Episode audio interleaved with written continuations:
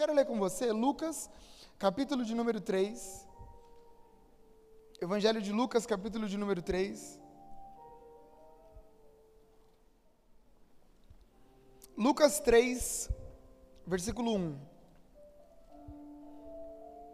Se você não trouxe a Bíblia, esse texto será transmitido aqui no, nos televisores.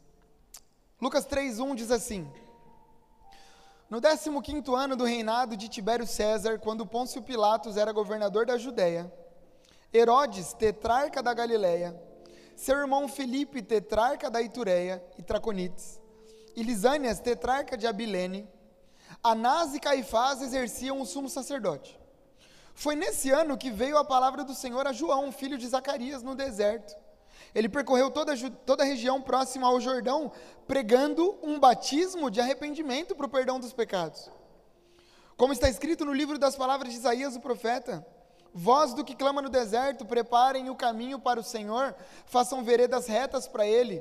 Todo vale, todo vale será aterrado, e todas as montanhas e colinas niveladas, as estradas tortuosas serão endireitadas, e os caminhos acidentados aplanados. E toda a humanidade verá a salvação de Deus. João dizia às multidões que saíam para serem batizadas por ele: raça de víboras, quem lhes deu a ideia de fugir da ira que se aproxima? deem frutos que mostrem o arrependimento. E não comecem a dizer a si mesmos: Abraão é o nosso pai, pois eu lhes digo que dessas pedras Deus pode fazer surgir filhos a Abraão. O machado já está posto à raiz das árvores, e toda árvore que não der bom fruto será cortada e lançada ao fogo. O que devemos fazer então? perguntavam as multidões.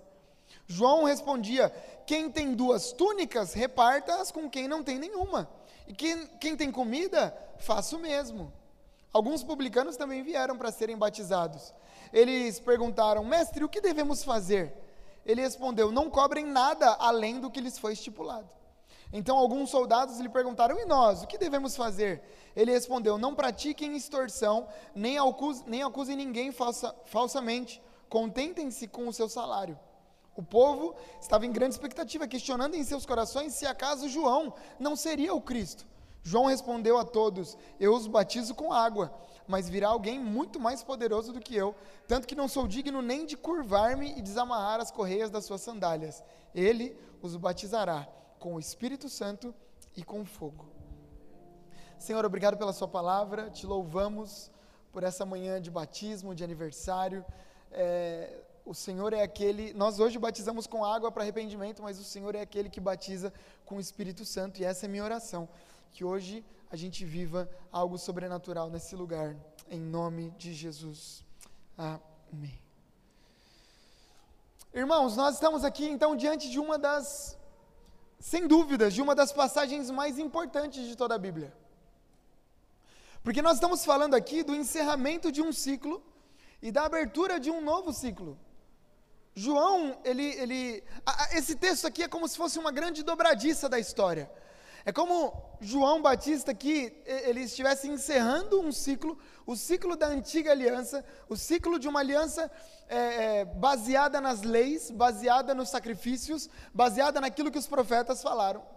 E o próprio João é alguém que em Jesus vai inaugurar uma nova temporada, o, o tempo, um novo ciclo da nova aliança baseada na obra redentora de Jesus. Curiosamente, João Batista, então, ele é o último profeta da antiga aliança e o primeiro profeta da nova aliança. E aqui alguns pontos importantes para a gente compreender esse texto. O ministério de João Batista, ele está começando 400 anos depois de um período de grande silêncio. Aquilo que teologicamente a gente vai chamar de um período interbíblico. É um período onde, por 400 anos, Deus não falou nada. Deus não disse nada para nenhum profeta, para que ninguém ouvisse nada sobre a voz de Deus. A vida simplesmente seguiu o seu curso normal e, mesmo sem ouvir a voz de Deus, a vida no templo, a vida religiosa, a vida política não parou.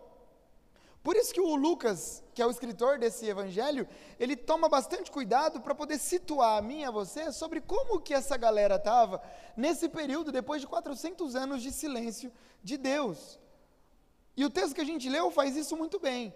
Ele começa citando é, sete personagens para descrever o tempo, para descrever a época onde esse texto bíblico está inserido.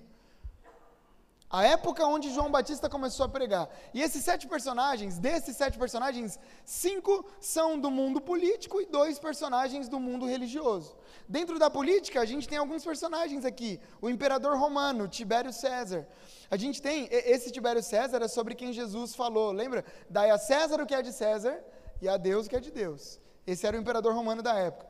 Os tetrarcas, tetrarca era o cara responsável por um quarto do governo. Ele cita aqui o Pôncio Pilatos, tetrarca da Judéia, Herodes, tetrarca da Galiléia, o Filipe, tetrarca das, de algumas regiões desconhecidas, e o Lisânias também de algumas regiões desconhecidas. A gente poderia estudar a vida desses quatro tetrarcas aqui para a gente ver o caos moral em que essa galera se encontrava. Mas, para não ficar tão extenso, e só para a gente ter uma ideia do nível que eles estavam, o nível que eles chegaram, eu quero falar a respeito apenas de um, chamado Herodes. Gente, Herodes era literalmente louco. Ele tinha muitos problemas. Ele tinha um medo absurdo de perder o poder. Não é à toa que foi ele quem mandou matar as crianças recém-nascidas em Belém. Foi ele. E, e, provavelmente, isso aqui a gente não consegue afirmar, mas alguns historiadores dizem que é bem provável que no meio dessas crianças nasceram três filhos dele. E ele teve que mandar matar os três para poder bater no peito e dizer: é para fazer mesmo, e acabou. Imagine o nível de loucura que esse homem chegou.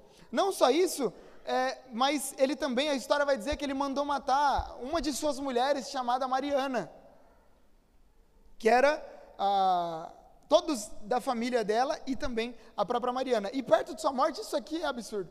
Ele fez com que todos jurassem que no dia em que ele morresse, matariam um homem de cada família para que houvesse muito choro ao redor da cidade.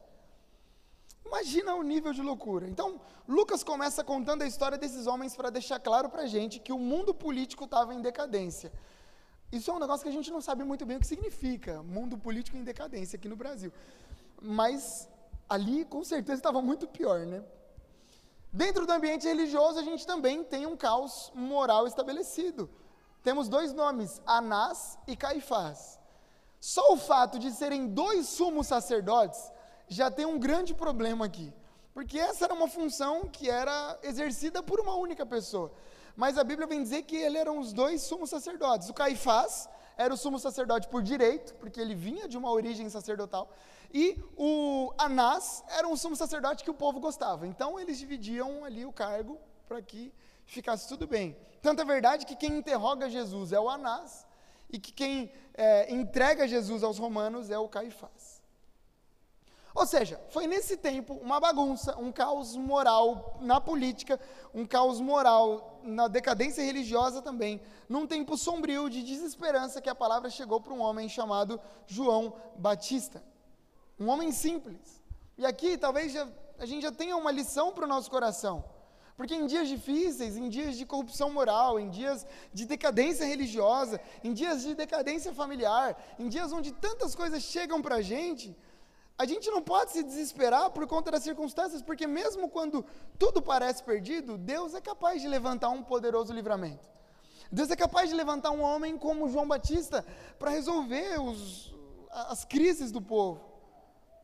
A impressão que eu tenho é que o povo de Deus é chamado justamente para ser esse povo da expectativa, pastor Evelyn.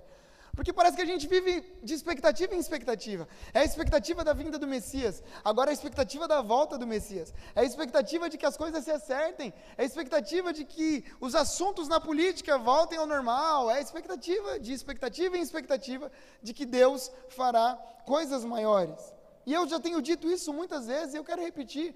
Irmãos, Deus não depende do cenário ao nosso redor para operar. Deus não depende de estabilidade econômica para te fazer prosperar. Você acredita nisso, amém? Deus não depende que as coisas estejam lá, mas ano que vem vai ser um ano de crise. Pode ser, mas quantos anos de crise, Edinho, a gente já passou e Deus continua sendo fiel na nossa vida? Quantas crises, quantas guerras, quantas bagunças políticas já aconteceram e nós estamos firmes, por quê? Porque o nosso coração não está nessas coisas, o nosso coração está em Jesus. Eu oro para que isso aconteça com a gente também, mais uma vez, em nome de Jesus. Outro ponto interessante da vida de João é que muitas vezes Deus não vai caminhar pelas rotas oficiais. Deus não vai vir pelos lugares onde todo mundo espera que ele venha. Porque todo mundo imaginava que a palavra do Senhor viria, no mínimo, pelo templo, no mínimo, pelos sacerdotes. Mas não, a palavra do Senhor não veio dos políticos em Roma, a palavra do Senhor não veio pelos, eh, não veio por Herodes em Israel, não, veio de João. O João, um homem estranho, um homem que se vestia de um jeito estranho, porque a Bíblia vai dizer que ele usava pele de camelo para suas roupas. Era um homem que comia uma comida estranha, porque a Bíblia diz que ele comia gafanhoto com mel silvestre. Se isso não é estranho para você, meu amigo. E era um cara que pregava no deserto. Ou seja, ele fazia tudo o contrário do que as pessoas podiam imaginar que alguém que traria, alguém que seria o precursor do Messias faria. É por isso que, um parênteses aqui, eu fico feliz quando algumas pessoas têm dificuldade de, de definir o que é a DAI. Não, mas a, a DAI é o quê? É uma Assembleia de Deus? É. Tem certeza? Tenho. Assembleia de Deus Alto do Ipiranga. Não, mas vocês não cantam. É, tem certeza? O pastor, hoje falaram que eu vim pregar de pijama. Não é, irmãos?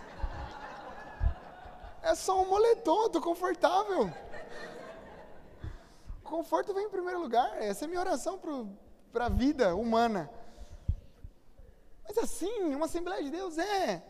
Porque, gente, uma verdade não dá para a gente discordar. A gente talvez não use as mesmas roupas que o Daniel Berg, as mesmas roupas que. Como é o nome do outro cara? O Gunnar Wingren, que chegaram lá da Suécia. Meus amigos, eles vieram da Suécia. Chegaram em Belém do Pará em 1903. Eles vieram de terno e gravata porque eles não conheciam o que era Belém do Pará. E aí eles chegam aqui, talvez realmente a gente não usa as mesmas roupas deles, mas uma coisa eu posso garantir: a essência da nossa mensagem é a mesma desses caras. Que Jesus salva, que Jesus liberta e que Jesus transforma.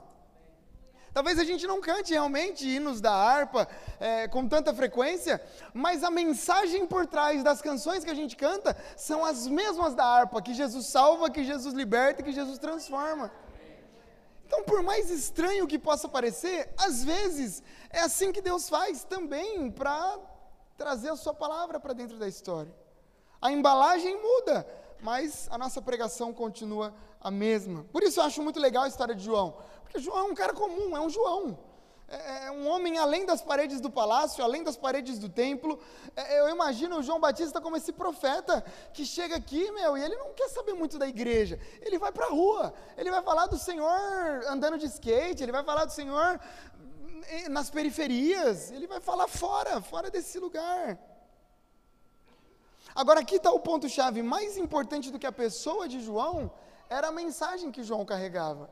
Olha só, ele percorreu toda a região próxima ao Jordão, pregando um batismo de arrependimento para o perdão de pecados. Ou seja, para João não havia chance de ser perdoado sem arrependimento. A mensagem de João era clara: você quer perdão de Deus? Quero, então se arrependa. Para João, essa ideia de um evangelho legal, um evangelho soft, um evangelho, ah, não, eu vou para a igreja só para me sentir bem, essa ideia não, não fazia muito sentido. Você quer seguir Jesus? Eu quero, então você vai ter que se arrepender dos seus pecados. Você vai ter que reconhecer que existe um monte de coisa errada dentro de você e que você todos os dias precisa entregar isso diante de Jesus para ser transformado pelo poder do Evangelho. Só que a mensagem do, do, do João não acabava ali.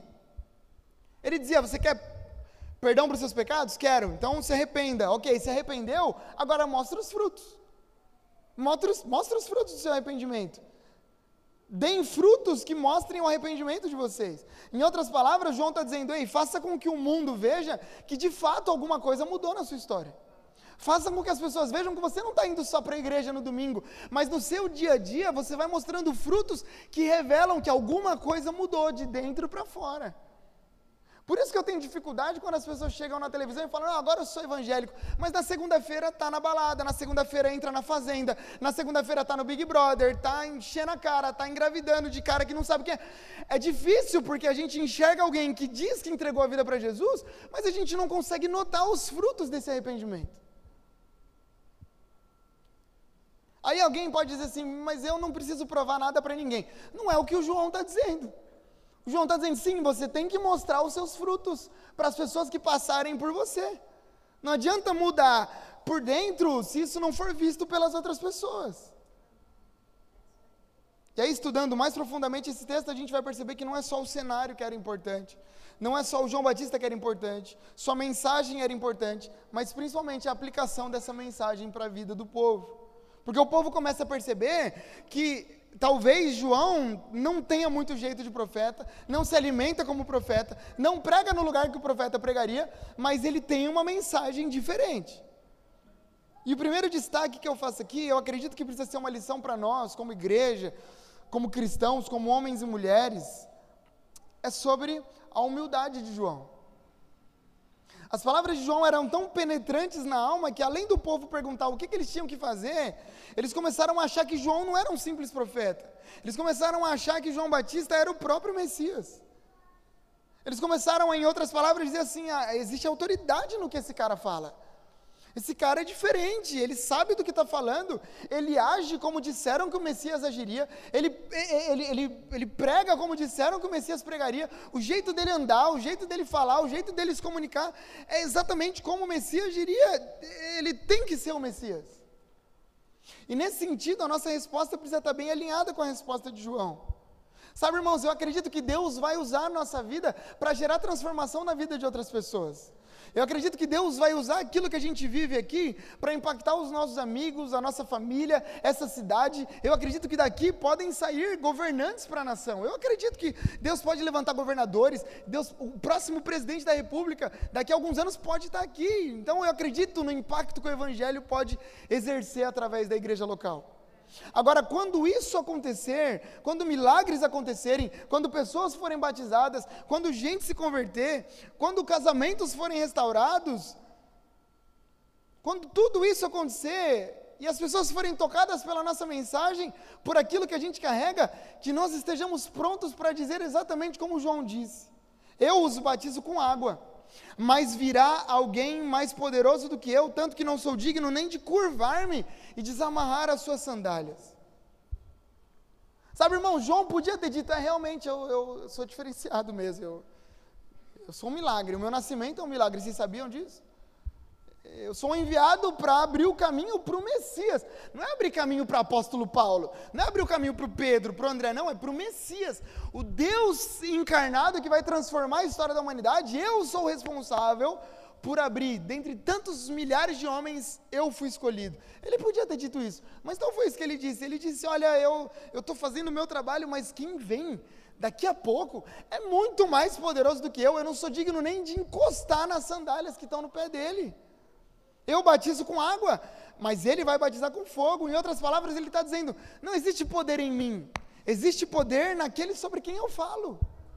O Deus sobre quem eu prego, que é realmente poderoso. O meu papel aqui é abrir caminho no meio do deserto, no meio do caos que vocês estão enfrentando. Eu sou apenas uma voz. Eu sou fraco, mas Ele é poderoso. O mensageiro é limitado, mas Jesus é poderoso. Nós, como igreja, somos um pedacinho, uma gota no oceano, mas o Jesus sobre quem nós falamos é poderoso para transformar a história de qualquer pessoa que passar por nós. Essa precisa ser a nossa mensagem. Não sobre nós, não sobre quantos seguidores a gente tem, não sobre o quanto a nossa igreja cresce, o quanto a nossa igreja batiza, o quanto. Não, não. Isso tudo é periférico. Importante de verdade é Jesus. Importante de verdade é o Deus sobre quem nós falamos. É como se João estivesse dizendo: a minha pregação ela consegue uma transformação superficial, mas o Jesus sobre quem eu prego é capaz de transformar os ambientes mais escuros da alma de qualquer ser humano. Por isso importa, e João disse isso, que ele cresça e eu diminua. Sabe, irmão, será que nós estamos dispostos a dizer isso sobre o Senhor? Senhor, importa que o Senhor cresça e eu diminua. Importa que o Senhor cresça. Senhor, eu estou dando o meu melhor aqui no meu trabalho, mas importa que o Senhor seja visto na excelência daquilo que eu faço e eu diminua. Sabe que não nos falte humildade para reconhecer que tudo que nós fazemos, tudo que somos e o que ainda seremos vem das mãos do Senhor. Que a gente siga é, consciente dessa realidade para os próximos 19 anos que a gente tem como igreja, até a volta de Jesus. Conscientes de que aquilo que nós vivemos é graça, Irmãos, se Deus tirar a mão agora, não sobra nada. Não sobra pregador, não sobra cantor, não sobra baterista, não sobra tecladista, não sobra nada. O que nós vivemos é graça e misericórdia de Jesus. Um jogador de basquete muito famoso chamado Kevin Durant disse uma vez uma frase que entrou para a história. Ele disse assim, abre aspas: "O trabalho duro supera o talento quando o talento não trabalha duro". O trabalho duro supera o talento quando o talento não trabalha duro. É muito boa essa frase, mas eu quero tomar liberdade de mudar ela aqui nessa manhã. Porque no Evangelho, essa frase ficaria um pouco diferente. Ela ficaria: o trabalho duro supera o talento, e a graça supera os dois. Porque se não for graça, pode trabalhar duro, pode ter talento, pode ter dinheiro, não sobra nada é graça. Essas portas estão abertas porque tem muitos irmãos ofertando, com certeza tem, e louvado seja Deus pelo dízimo, pela oferta de vocês, pelos irmãos que doaram é, as latas de tinta, por tudo que está acontecendo, louvado seja Deus. Mas no final das contas, isso também é sinal da graça de Jesus. Não é sobre nós, não é sobre o nosso dinheiro, nem sobre os nossos talentos, é graça.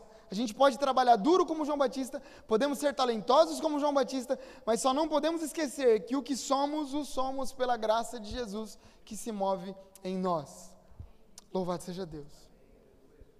A segunda coisa que eu aprendo com João, além da sua humildade, é sobre a pregação de João. O segundo destaque que eu faço aqui. Eu sei que eu já falei um pouco sobre a pregação dele e como justamente o poder dessa pregação tocou a vida de quem o ouvia, mas o resultado da pregação de João Batista é, é muito surpreendente. A ponto da Bíblia dizer que o público que estava ali começou a fazer perguntas para ele. Ok, João, nós entendemos o que você está falando, mas e agora? E a resposta de João foi clara: olha só. João respondia: quem tem duas roupas, duas túnicas, reparta-as com quem não tem nenhuma.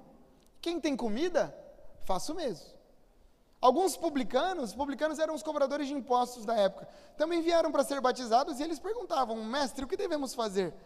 Ele respondeu: Não cobrem nada além do que lhes foi estipulado. Então alguns soldados lhe perguntaram: E nós, o que devemos fazer? Ele respondeu: Não pratiquem extorsão e nem acusem ninguém falsamente. Contentem-se com o seu salário. Eu acho maravilhoso que João ele não pregava para agradar. Sabe aquele tipo de pregador que prega para agradar a galera? Né? O que, que eu posso falar para. Vamos lá, Jesus salva, amém. Jesus, Jesus pode prosperar você, amém. Isso tudo é verdade. Mas tem hora que não dá para ficar jogando para a galera. Não tenho paciência para jogar para a galera. Essa é a verdade. Teologia coach para o João não fazia muito sentido. Sabe, você é especial, você é lindo, você é maravilhoso, você é o espelho que reflete a imagem do Senhor. Que é isso? Você é mais precioso que o ouro puro de ouro. Meu, você, você, Deus sem você não é ninguém. Que é isso? Olha, Jesus, quando vê você triste, ele até chora de tristeza também. Esse negócio para o João não fazia muito, muito sentido.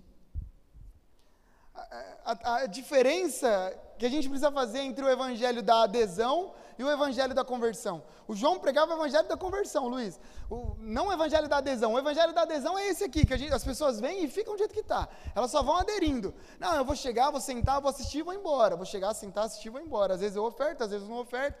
Depende do som, depende da pregação, e aí eu vejo.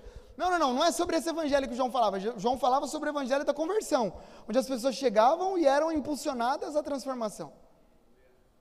João pregava a palavra, simples. O chamado de João era para o arrependimento e não tinha meio termo. Ou é ou não é. E, e, eu acho que isso é algo que tem afetado tanto a nossa geração, porque a gente está sendo tão acostumado a ser paparicado, a ter tudo na mão, a ponto de eu acho que daqui a pouco as empresas de pipoca elas vão, vão organizar um, um milho diferente, porque a gente não aguenta esperar três minutos para o milho estourar. Elas vão fazer um milho diferente, injetado ali grão por grão, para a gente ter que esperar só 30 segundos. Porque esse é o tipo de geração que a gente está construindo. Uma geração que quer tudo pronto. A gente eh, não tinha eh, iFood antigamente. Vocês lembram que não tinha iFood? A gente tinha aqui, vocês lembram disso? Agora tem iFood, a gente fica na nossa casa e a gente reclama que demora. E quando a gente tinha que sair para ir buscar? Não tinha Netflix na nossa casa, a gente tinha que alugar a fita e assistir no final de semana. Se não assistisse, meu amigo, era multa, não tinha conversa. Não tinha conversa. Agora tem um monte de filme, ah, eu não tenho nada para assistir. Não tem nada para assistir, é demais. A Cacá Dias falou, ah, eu tô. Qual é a palavra que ela usou? Tô. Tipo, tô sem série nenhuma para assistir. Tô órfã de série. Órfã de série? Eu te, me dá 30 segundos, eu te mostro 1.600 séries para você assistir em sete plataformas diferentes. Lógico que a gente entende o que a gente quer dizer, mas é tudo na mão. E, e, com essas facilidades, parece que essas facilidades vão entrando na igreja e vão querendo tomar o espaço do evangelho, a ponto de um pastor super famoso dizer que o pecador, essa semana, não sei se vocês ouviram um pastor famoso dizendo assim: não, o pecador tem que celebrar o seu pecado. Ele tem que celebrar quem ele é. Ele tem que dizer, não, eu sou isso mesmo. E tá. Celebrar, vai celebrando, vai. Que vai ficar celebrando também quando Jesus chegar. Não tem essa. É errado, é errado. Que é certo, é certo. O que é pecado, é pecado. Não dá para a gente negociar. Pastor, está dizendo então que eu sou salvo porque eu faço um monte de coisas boas? Não, mas para João, nós não somos salvos pelas obras, mas nós somos salvos para as obras. João está dizendo: meu, vocês não vão ser salvos porque vocês são bons, mas porque vocês são salvos, vocês vão ser bons. João vem focar num ponto bem específico, e é incrível como João, ele mostra que o arrependimento e a santificação, a mudança de vida, ela, ela tem que afetar as nossas vocações específicas, tem que afetar quem nós somos no dia a dia, porque a multidão perguntou, João, o que, que eu faço? que, que eu faço para ser diferente? E aí o João, para a multidão, disse assim: Olha, sejam generosos. Se você tem um irmão que não tem roupa e você tem duas, pega a roupa que você tem e dá para ele. Se você tem alguém que está passando necessidade e você tem comida sobrando, pega a comida que você tem e entrega para a pessoa que tem necessidade. Generosidade. Aí os líderes religiosos e os publicanos, os cobradores de imposto, questionaram o que fazer. Qual foi a resposta de João? Generosidade. Se vocês têm um valor de imposto para cobrar, cobra só aquilo, nada mais. Seja justo. Aí a polícia chegou, soldados.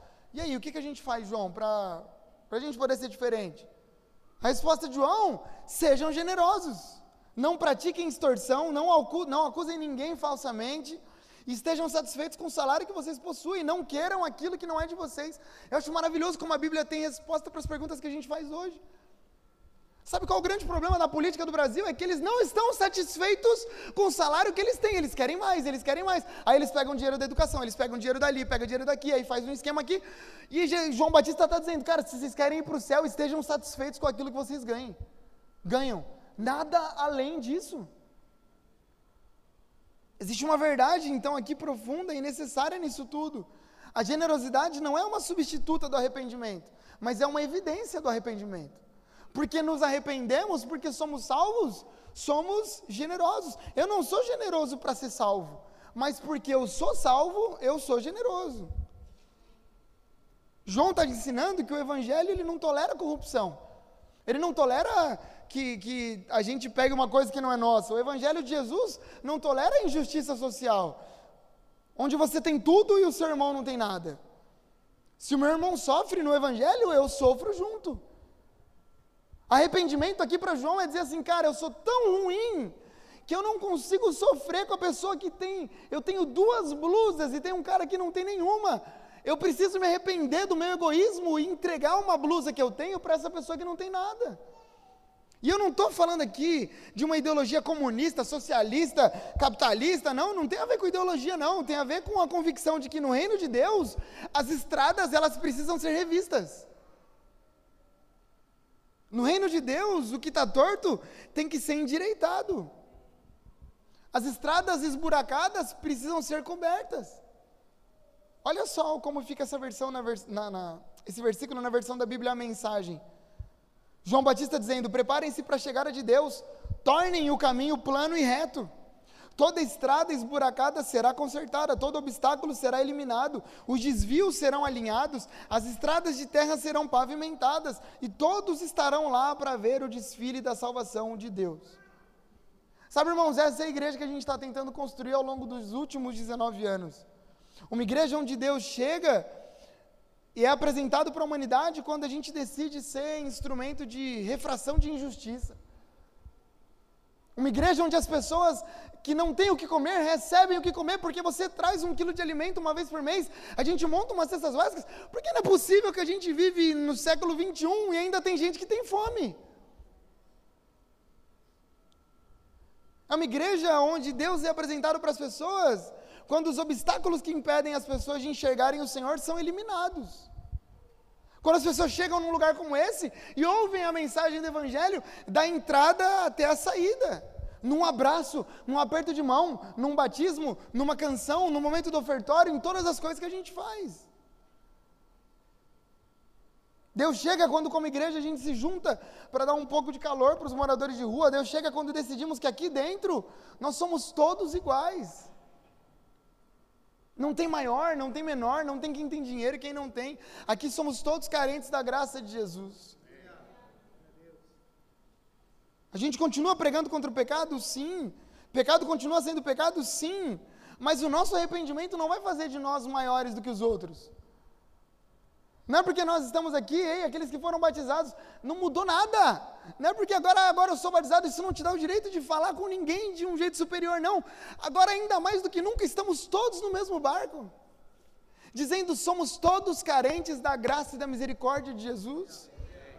O nosso arrependimento não faz de nós maiores, o nosso arrependimento faz com que a gente ajude ainda mais. É generosidade que, que flui do nosso arrependimento. É generosidade que flui da salvação que chega para nós. Eu acho maravilhoso porque Deus, o Pai, quando decidiu curar a humanidade do seu pecado, ele envia Jesus, ele entrega. Existe algum exemplo maior de generosidade do que esse? Do que um Deus que dá tudo. Será que a gente também não deve seguir o mesmo exemplo quando a salvação chega na nossa casa? De oferecer aquilo que a gente tem para as outras pessoas? A minha oração é para que o Senhor nos ajude a seguir os passos de João Batista. Que não nos falte humildade como igreja, para dizer que mais importante do que aquilo que a gente faz é quem a gente anuncia. Jesus sempre vai ser a parte mais importante do nosso culto. Pode ser eu que esteja pregando, pastor Yuri, pastor Evelyn, qualquer um, Natan, quem for que estiver aqui falando, quem for que estiver cantando. Sabe por quê, irmãos? Que a gente vai passar. Daqui a alguns anos, a gente vai passar. E aí a próxima geração chega, aí está o Rafa, o Rafa vai estar tá aqui pregando, a Laura vai estar aqui cantando. E assim vai estar. A gente vai estar. A gente vai passar o bastão. A gente vai ficar. Mas quem vai permanecer? O nome de Jesus nesse lugar. Que a gente permaneça fiel à palavra de Deus. Que jamais a gente negocie a verdade do Evangelho. Que as pessoas entrem aqui e o que elas vão ouvir é isso. Elas não vão ouvir que se elas entregarem 50 mil, elas vão receber 100 mil. Eu oro para que Deus faça. Mas ainda que Ele não fizer, isso não é importante. O mais importante é que o nosso nome está escrito no livro da vida. João Batista não está dizendo, ei, vocês querem aceitar Jesus? Olha, vai ser bom. Não, não é que vai ser bom. Se você não quiser, é, é questão de vida ou morte. Eu acho incrível como Jesus, há um, há um texto onde um, um, jovem rico, a gente não sabe o nome dele, ele chega para Jesus e diz assim: Mestre, o que, que eu preciso fazer para herdar a vida eterna? E aí Jesus fala: Meu, cumpre os mandamentos. A resposta daquele jovem não é nada humilde. Ele diz: Isso tudo eu já faço. O que, que é? Não matarás? Não mato. Não adulterarás? Não adultero. O que mais? Não preciso. Isso tudo. Se é isso aqui, eu já faço.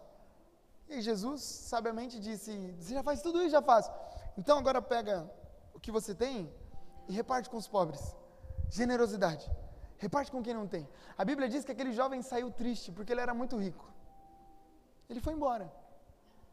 O que mais me impressiona nessa história é que Jesus não foi atrás dele. a gente não vê Jesus, oh, oh, oh, oh, como, como é seu nome mesmo? Então, é o seguinte, a gente consegue negociar. Você não precisa. Eu falei assim para você repartir com os pobres, mas eu sei que você é muito rico. Meu, pega só metade, reparte metade, é o suficiente. Não, não tem conversa. Reparte o que você tem. Não quer repartir? Jesus vira para os discípulos e fala: É, cara, é difícil mesmo. É mais fácil um camelo passar no buraco de uma agulha do que um rico entrar no reino dos céus. Porque ou muda de postura, ou não vai ter lugar no reino de Deus. Essa é a mensagem. De... Pastor, mas é muito duro. É, é duro para você, é duro para mim, é duro para rico, é duro para pobre, é duro para todo mundo. Mas essa é a realidade que João Batista pregava. Vocês querem o reino de Deus? Arrependam-se e mostrem fruto do seu arrependimento. Muda de vida. Quem pecava não peca mais. Quem mentia não mente mais. Quem adulterava não adultera mais. Quem extorquia não extorque mais. Ou então a gente está vivendo um clube, não é o Evangelho de Jesus. Que a nossa pregação não mude para agradar as outras pessoas. Que quando a gente entrar nesse lugar aqui, que a gente seja capaz de encontrar o equilíbrio. Que os nossos olhos se abram para ver que nós somos imperfeitos. Gente que precisa se arrepender todo dia, ao mesmo tempo em que nós somos levados a agir com frutos dignos do nosso arrependimento. Se existem duas túnicas com a gente, a gente vai dividir com quem não tem. Se a gente tem comida suficiente, a gente vai trazer na Santa Ceia para poder alimentar pessoas que não têm. Eu quero fechar aqui fazendo um apelo sobre a Semana Solidária.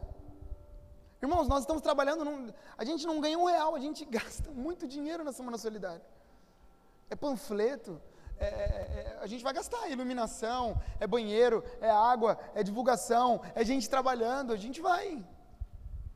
E a gente precisa que a igreja se movimente para alcançar as pessoas que não têm. Ei, você conhece algum dentista? É hora de você falar, meu, vai ter uma ação lá na igreja, um sábado, você pode atender, entregar um dia de serviço para que as pessoas sejam abençoadas. Gente que não tem condições de pagar. Conhece um cabeleireiro? Ei, você pode, você pode atender. Tem massagista? Será que você pode atender algumas pessoas carentes durante um dia? Que mais? Tem assistente social, tem advogado, tem psicólogo. Sabe, o meu desejo é ver essa igreja aqui cheia de profissionais trabalhando, de outros voluntários servindo as pessoas ao redor da nossa igreja. Porque é isso que Jesus faria. Jesus trabalhou três anos servindo quem as pessoas não queriam servir. Gente, de verdade, se a gente esperar o governo, qualquer que seja ele, resolver o problema, a gente está a vida toda e tem gente com fome. A gente está a vida toda e tem gente que não consegue fazer uma limpeza, uma cárie. Tirar uma cárie do dente. Será que não é hora da igreja se movimentar para que isso aconteça? Nós que temos duas túnicas, será que não é hora da gente se movimentar e fazer essa igreja aqui acontecer para essa comunidade ver que existe uma igreja aqui que quer cuidar, não porque eles têm dinheiro, não porque eles vão ficar na nossa igreja, não, não, mas é porque é o que Jesus disse para a gente fazer. Então, em nome de Jesus, essa é uma oportunidade que Deus está nos dando de servir a nossa cidade. Por isso, eu oro para você, em primeiro lugar, que você que é profissional de alguma área que consegue servir alguém aqui durante um sábado. Faça sua inscrição. Pastor, eu não, eu não, eu trabalho numa empresa, sei lá, eu não consigo. Mas será que você não conhece ninguém que você consegue fazer o pedido? Fala, meu, você conseguiria ajudar lá na igreja?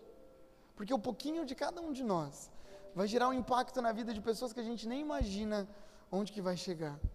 Que Deus nos ajude a sermos servos como João, humildes como João, pregadores como João Batista, preparando o caminho para a chegada de Jesus para a vida da nossa comunidade.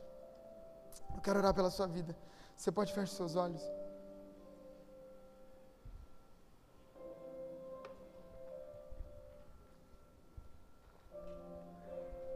Senhor, houve um homem chamado João Batista e hoje nós aprendemos um pouco mais sobre a história dele. Senhor, nós queremos te agradecer pelo profeta que João foi pelo homem que preparou o caminho para a sua chegada. Senhor, João foi alguém tão importante, mas ao mesmo tempo tão simples. Nos ajude a sermos simples como ele foi. Nos ajude a sermos humildes como ele foi. Nos ajude a apresentarmos o Senhor para as pessoas como ele apresentou. Pai, que em nenhum momento suba ao nosso coração o desejo de aparecer mais do que o Senhor não. Enquanto existirmos, o Senhor será o centro da nossa comunidade. O Senhor é o centro da ADAI há 19 anos e isso não vai mudar.